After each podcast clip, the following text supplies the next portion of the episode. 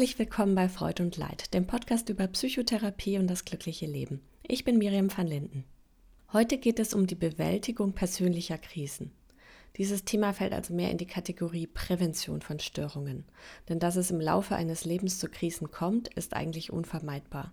Die Frage ist aber, wie man aus einer Krise hervorgeht. Ich spreche dazu mit der psychologischen Psychotherapeutin Dr. Silke Franzen. Sie ist niedergelassen in eigener Praxis, etwas südlich von Frankfurt, und spezialisiert auf Krisenmanagement. Ihre gesammelte Erfahrung im Umgang mit Krisen findet sich in ihrem Buch namens Happy Hour. An einer Stelle im Gespräch geht es um die verschiedenen Phasen innerhalb einer Krise. Da wir das da zu Beginn nicht so klar differenzieren, hier schon mal vorab eine kurze Erläuterung. Also zum einen lässt sich das, was innerlich mit uns bei Eintreffen einer Katastrophe passiert, in vier Phasen einteilen. Diese sind Verneinung, Schock, Emotion und Integration. Zum anderen kann man den Umgang mit einer Krise in drei Phasen einteilen. Und das sind dann auch die Etappen, wie sie in Frau Franzens Buch beschrieben sind. Um die geht es dann im weiteren Gespräch. Okay, ich hoffe, das macht es etwas klarer. So, genug der Vorrede. Hier ist für euch Dr. Silke Franzen.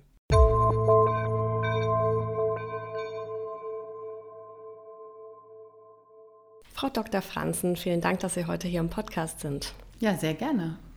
Unser heutiges Thema ist ja die Bewältigung von Krisen. Was genau meint man denn mit einer Krise?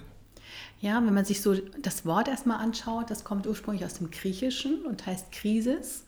Und wenn wir das Wort übersetzen, das heißt Scheidung, Entscheidung. Ne? Und das Wort wurde zunächst ja, als Fachwort in der Medizin verwendet und bezeichnete letztendlich den Wendepunkt, an ein, äh, den Wendepunkt einer Krankheit. Das heißt, hier entschied es sich, ob es weiter bergab ging oder ob es dem Patienten besser ging und es wieder mit ihm bergauf ging. Und in unserem Zusammenhang bedeutet das, dass unser Leben mit dem Eintreten einer Krise auch eine Wendung erfährt. Aber es geht auch hier um eine Entscheidung. Das heißt, wir können selbst auch darauf Einfluss nehmen, wie sehr diese Wendung unser Leben verändert. Mhm. Kann man denn davon ausgehen, dass Krisen wirklich jeder einmal erfährt oder gibt es theoretisch die Möglichkeit, dass ein Mensch durch sein Leben geht, ohne jemals auch nur irgendeine Form einer Krise erlebt zu haben? Naja, es gibt ja ganz große Krisen, ne, die die Gesellschaft letztendlich betreffen ne, und die natürlich dann auch jeden Einzelnen betreffen können, wie zum Beispiel die Finanzkrise, von der wir jetzt gerade sprechen oder die jetzt vielleicht droht, ne, die Corona-Krise, die wir alle erlebt haben und das hat ja auch einen Einfluss auf jeden Einzelnen. Aber auch so gibt es im Leben immer Dinge, ne, die auch nur jeden Einzelnen betreffen können. Also ne, das kann sein, dass es eine, eine Scheidung ist, dass ich äh, plötzlich gekündigt bekomme, dass ich krank werde, äh, dass ich einen Autounfall habe. Also die Wahrscheinlichkeit, keine Krise zu haben im Laufe des Lebens, ist, glaube ich, geringer, als dass äh, man eine Krise mal erlebt. Ja, also insofern betrifft das eigentlich wirklich jeden von uns, kann mhm. man wohl sagen. Und jetzt haben Sie ja schon ein paar Beispiele genannt von Krisen. Und jetzt haben Sie es auch gerade schon gesagt, es gibt im Prinzip zwei Möglichkeiten, wie man aus so einer Krise hervorgeht, oder? Also entweder man geht geschwächt hervor mhm. oder man geht gestärkt hervor. So mhm. wirklich eine andere Möglichkeit gibt es ja wahrscheinlich nicht. Naja, man kann in der Krise stecken bleiben natürlich. Ach stimmt, man kann sie für immer fortsetzen, aber dann würde man auch geschwächt werden. Also.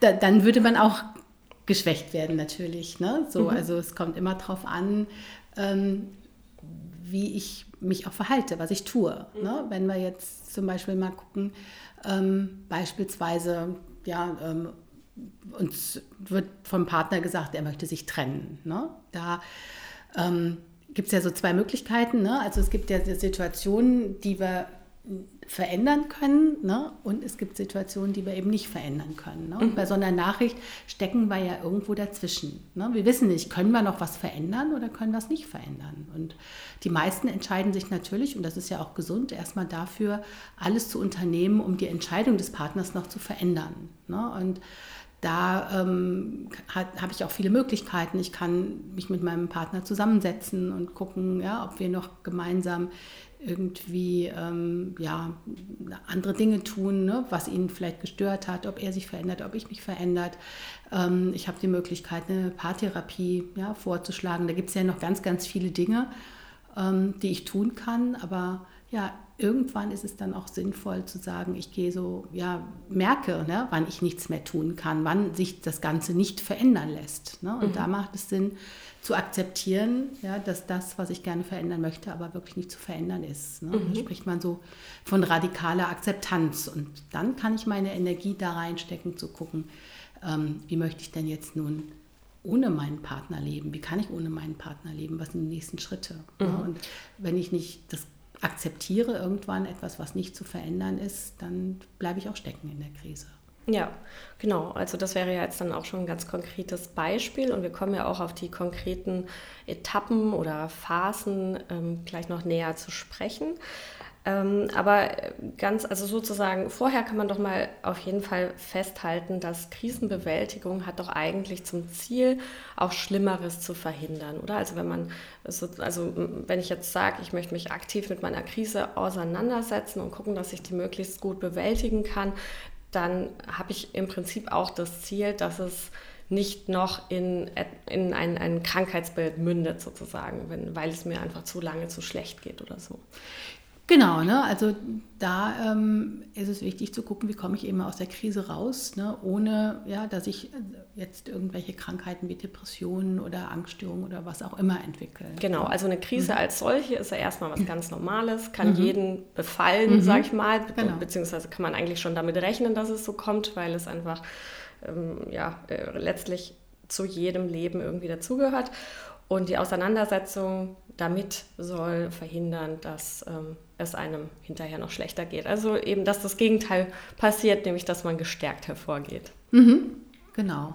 Also ich kann ne, natürlich auch generell schon was tun, damit ich Krisen von vornherein ne, nicht so schwer nehme. Aber wenn ich auch in der Krise stecke, kann ich auch was tun, eben um da wieder rauszukommen und damit es mir dann auch schnell wieder besser geht. Okay, das ist aber auch ein interessanter Punkt. Ja, das hatte ich mir nämlich auch überlegt. Inwieweit kann man sich dann auf die Krisenbewältigung vorbereiten? Also ist es eher was, was man während einer Krise dann lernt oder ist es wirklich was, worauf man sich vorbereiten kann?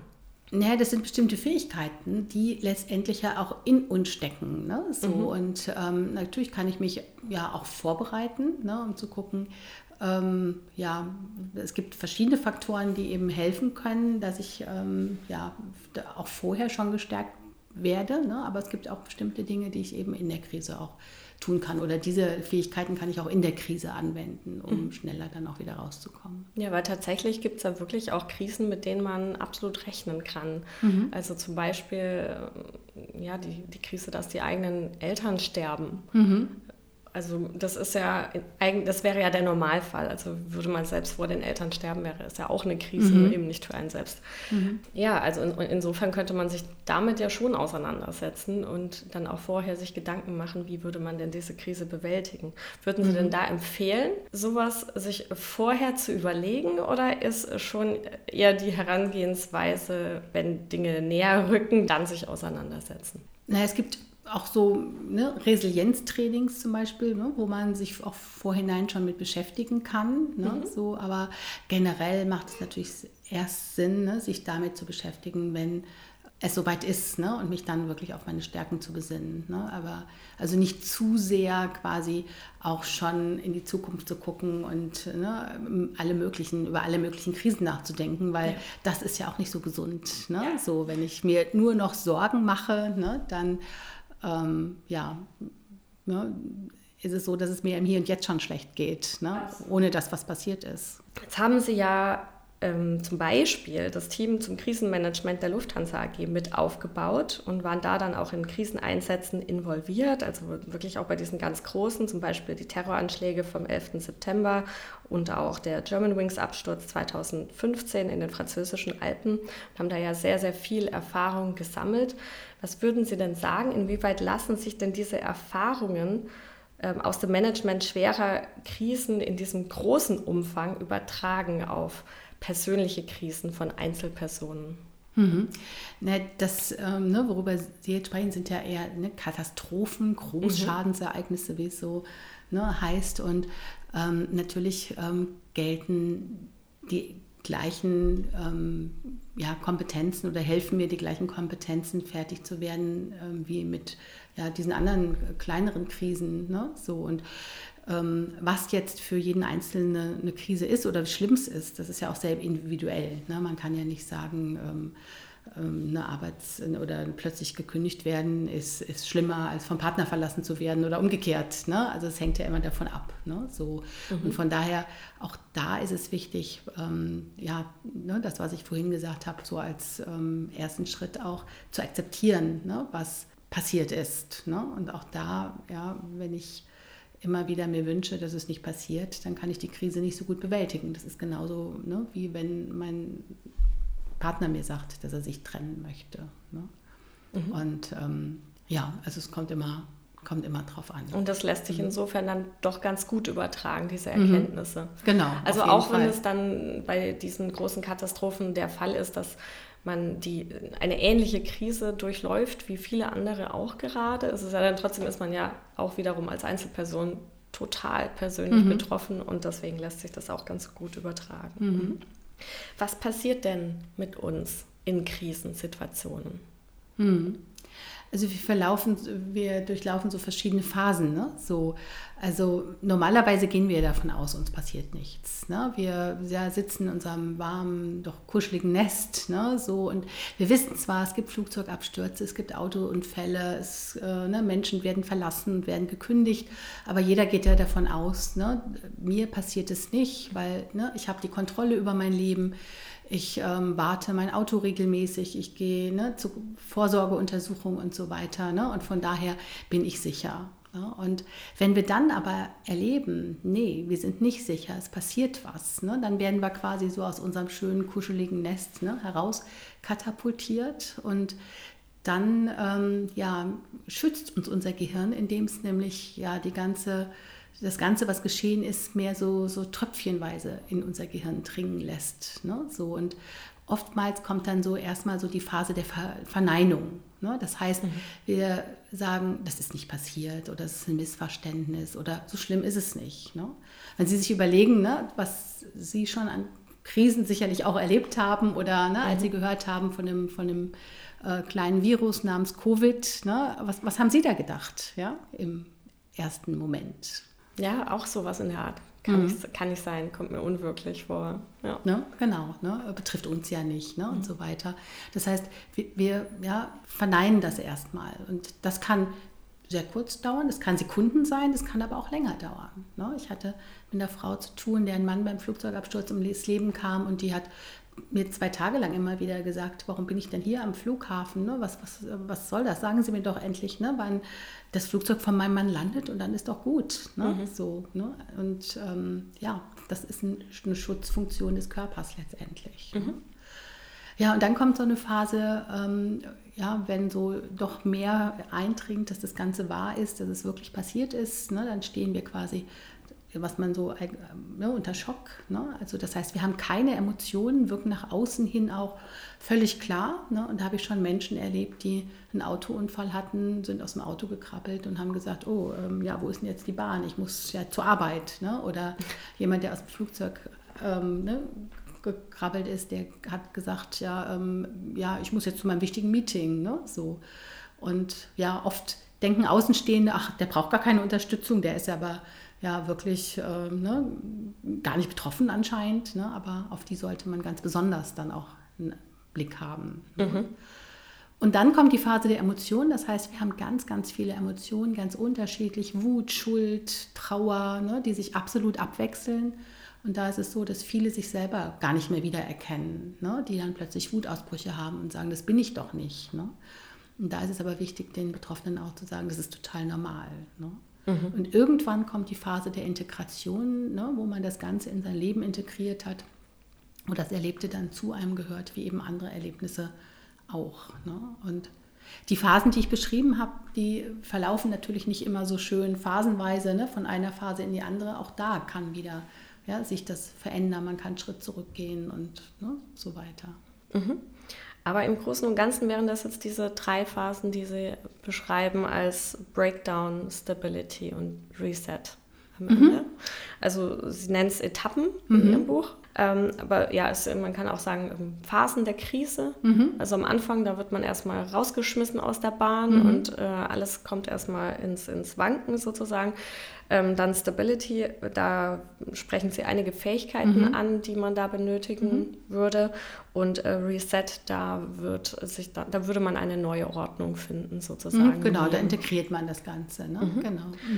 Ja, vielleicht können wir das ja mal eben am Beispiel einer Trennung mhm. so ein bisschen durchexerzieren. Mhm, mhm, Wie sähe das denn da aus? Also Breakdown können wir uns, glaube ich, alle ganz gut mhm. vorstellen. Ja, okay, also jetzt kommt irgendwie die Trennung, ob man jetzt damit gerechnet hat oder nicht, aber mhm. erstmal ähm, ja, Breakdown. Ja, ne, und dann, ähm, um wieder Stabilität ähm, ne, zu mhm. bekommen, brauche ich ähm, eben verschiedene Fähigkeiten. Ich habe es nämlich Stability genannt, ne, weil da steckt ja das Wort Ability drin, das heißt, das sind die Fähigkeiten, die wir haben. Ne? Und da gibt es eben ja, verschiedene Fähigkeiten, die hilfreich sein können. Mhm. Ähm, beispielsweise das, was ich eben schon beschrieben habe, ne? die radikale Akzeptanz, erstmal zu akzeptieren, ne? wenn wirklich ich schon viel versucht habe, um ähm, das Ganze zu verändern, ne? dann wirklich zu akzeptieren, ähm, dass es eben unveränderbar ist. Ne? Das ist die ja, Psychologen nennen das radikale Akzeptanz. Ne? Das heißt, man kann es nicht nur ein bisschen akzeptieren, sondern muss es ganz akzeptieren. Mhm. Und viele ne, sagen dann, naja, ich kann das doch nicht akzeptieren, dann, dann ähm, ja, gebe ich doch auf, ich will doch nicht aufgeben, ich will doch weiterkämpfen. Aber ja, Akzeptanz hat nichts mit Aufgeben zu tun, sondern ne, ist letztendlich ähm, wichtig, dahin zu gucken, wo setze ich sinnvollerweise meine Energie ein. Ne? Und gegen Windmühlen zu kämpfen macht keinen Sinn. Und erst wenn ich das akzeptiere, kann ich dann eben meine Energie einsetzen, zu gucken, wie möchte ich denn jetzt leben. Okay, also das wäre sozusagen die notwendige Voraussetzung, um dann erst in die mhm. übrigen Fähigkeiten auch mhm. einzugehen. Mhm. Was sind denn weitere Fähigkeiten, die man in der Phase der Stability braucht? Mhm. Ja, viele ähm, quasi fangen an, ne, sich viele Fragen zu stellen im Sinne von, warum hat er mich verlassen? Warum habe ich das, das denn damals gesagt? Ähm, warum habe ich mich nicht so verhalten, hätte ich dieses und jenes machen können. Ne? So, also Grübelgedanken. Ne? Und kommen dann eben ins Grübeln rein. Mhm. Ne? So, also die versuchen eine, eine, Lösung zu finden mit dieser Art des Denkens und bekommen aber keine und äh, sagen sich dann, naja, ich muss mich nur mehr anstrengen. Wenn ich nur mehr darüber nachdenke, dann werde ich schon eine Lösung finden. Ne? Und ja, man findet aber keine Lösung. Ne? Und von daher kommt kommt es dann eben vom Denken zum Grübeln. Ne? Und da ist es wichtig, da sich den Unterschied klar zu machen ne, und sich zu fragen, denke ich denn oder, oder grübel ich denn? Ne? Mhm. Und sich eben andere Fragen zu stellen, zum Beispiel die Frage, was ne, kann ich denn jetzt tun? Ne? Und wenn man schon viel getan hat, dann sind wir wieder bei der radikalen Akzeptanz. Ne? So. Oder ja, wichtig ist dann auch, wenn ich ähm, vielleicht tagelang grübel, ne? also es gibt Menschen, die, die grübeln von morgens bis abends, ne? dann wirklich so Techniken anzuwenden wie Grübelzeiten einschränken. Ne? Mhm. So zu, zum Beispiel zu sagen, ne, es bringt nichts, ne, ähm, allzu viel darüber nachzudenken, ich werde zu keiner Lösung kommen. Ne? Also Grübeln, das Fachwort, das gefällt mir so besonders gut. Das heißt Rumination. Ne? Und Rumination äh, kommt aus dem lateinischen Ruminare und heißt wiederkäuen. Und das beschreibt das Ganze ja ganz gut. Ne? Man hat immer wieder denselben Gedanken und dreht sich quasi im Kreis. Ne? Und da ist es gut, ähm, ja, zu sagen, okay, ich grübel von 17 Uhr bis 17.30 Uhr und dann, ähm, ja, mache ich den Rest des Tages was anderes. Ja. Ne? Wie, wie gut funktioniert sowas tatsächlich? Also ich kenne diese Übung und die wird ja auch immer wieder empfohlen. Mhm. Ich habe es jetzt noch nie ausprobiert, muss ich okay. ehrlicherweise zugeben. Bin jetzt auch vielleicht nicht so die Grüblerin, aber mhm. also sagen wir mal, ähm, man, man nimmt sich das jetzt vor, oder was bekommen Sie da für Rückmeldungen von, von Patientinnen und Patienten? Da gibt es also viele, die, die das ausprobieren und zu sagen, ja, das war total entspannend, ne? weil ja? ich musste gar nicht den ganzen Tag grübeln. Ne? Ich habe mir vorgenommen um 17 Uhr und da hatte ich es vergessen. Ne? Und dann bekommen sie nämlich dann auch vorher gesagt, ähm, ne, wenn, wenn man um 17 Uhr das vergisst, ne, dann hat man einen Termin verpasst. Ja? Dann darf man den nicht nachholen. Da gibt's, am nächsten Tag gibt es wieder 17 Uhr. Ne? Und ähm, also das gelingt vielen erstaunlich gut. Okay, na das ist ja sehr schön zu hören. Also mhm. dass auch so relativ einfache Tricks eigentlich dann mhm. doch auch ganz, ganz gut funktionieren, selbst wenn sie zuerst vielleicht ein bisschen skurril wirken mhm. mögen manchmal, mhm. aber dass sowas dann doch auch zum, zum Ziel führen kann. Ja, was, was gibt es denn noch an weiteren Fähigkeiten, die mich durch diese mittlere Etappe bringen würden? Mhm.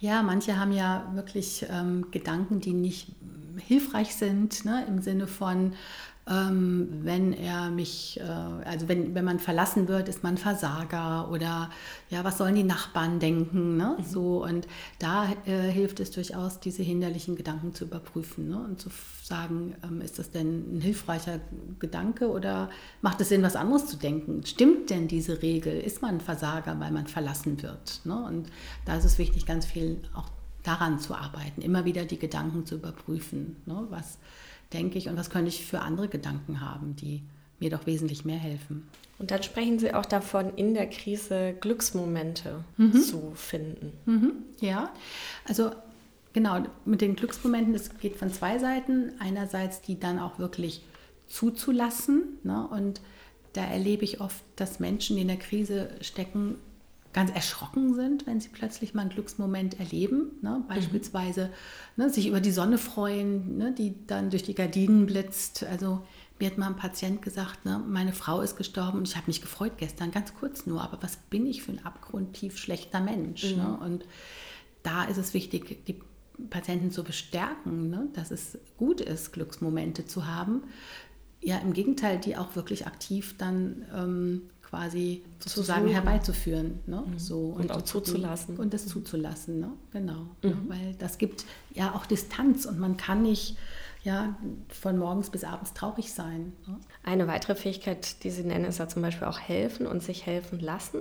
Ähm, ist es denn jetzt insgesamt, wir hatten es vorher schon ganz kurz angesprochen, eher so, dass man diese Fähigkeiten idealerweise, also idealerweise vermutlich schon, aber sollte man die irgendwie schon mitbringen, zumindest in gewissem Maß? Oder wäre es auch möglich, sich die vollständig während der Krise anzueignen? Das kann man sich auch während der Krise ne, aneignen. Also spätestens dann macht es wirklich Sinn, ne? weil viele ja, sagen, ja, ich muss das alleine durchmachen. Ne? So, und ähm, da ist es wichtig, auch Hilfe wirklich anzunehmen. Ne? So. Und ja, aber vielen fällt es auch schwer, umgekehrt anderen in der Situation zu helfen. Ne? Mhm. Und da ist es manchmal auch gut, aber das benötigt natürlich viel Stärke, ja, den potenziellen Helfern dann auch zu helfen. Ne? Mhm. Ne? Weil viele Betroffene machen dann erstmal die Erfahrung, dass sich irgendwie keiner so wirklich drum kümmert. Ne? So, dass viele haben so eine Unsicherheit. Ne? Wie gehe ich denn mit der betroffenen Person um? Ja, die haben Angst, ne? was sage ich denn? Ich will ja nichts Falsches sagen oder auch Angst vor Emotionen der anderen und ähm, ja, melden sich dann gar nicht mehr bei der Person. Ne? Also ich habe zum Beispiel eine Patientin, da hat die beste Freundin ja, ähm, plötzlich die Straßenseite gewechselt und ganz angestrengt in eine andere Richtung geguckt. Ne? Und mhm. da kann es sinnvoll sein, ne, auch ähm, ja, diesen hilflosen Helfern oder Nichthelfern sozusagen zu helfen und zu sagen, Mensch, ich erwarte gar nichts Besonderes von dir, ne, sondern wichtig ist, dass du, dass du einfach mal da bist, dich meldest. Ne, so. Mhm. Und ähm, das hat die dann gemacht. Die hat dann wirklich ein Gespräch mit der Freundin gesucht und gesagt, was ist, was ist los. Ne? Mhm. Dann, aber das braucht natürlich auch viel Stärke. Ähm, ja. Ne, dann wirklich so auf jemanden dann auch zuzugehen. Mhm. Wie lassen sich denn dann diese Fähigkeiten aneignen? Naja, viele stecken, stecken in uns schon. Mhm. Ne? Und da kann es durchaus Sinn machen zu überlegen, was habe ich denn so alles an Krisen ja, schon erlebt. Ne? Und ähm, weil wenn man viele Menschen erlebe ich, wenn sie in der Krise stecken, ne, sagen, das schaffe ich nicht, das ähm, kann ich nicht bewältigen. Ne? Und wenn man dann fragt, was gab es denn schon für Krisen und was hast du gemacht, ne? dann plötzlich äh, fallen ihnen ganz viele Dinge ein, ganz mhm. viele Dinge, die in ihnen liegen, was sie schon alles geschafft haben, was sie schon bewältigt haben, was in dem Moment ihnen gar nicht so erstmal ohne Hilfe einfällt und klar wird. Ne? Mhm. Ne? Und da ist es gut, sich so auf die eigenen Stärken auch zu besinnen. Ne? Das ist auch so eine ganz hilfreiche Fähigkeit und dann zu sagen, okay, ne, wie kann ich das denn jetzt auf meine neue Krise dann auch anwenden? Ja, das sind ja im Grunde genommen auch alles Fähigkeiten, die zur Resilienz zählen. Mhm.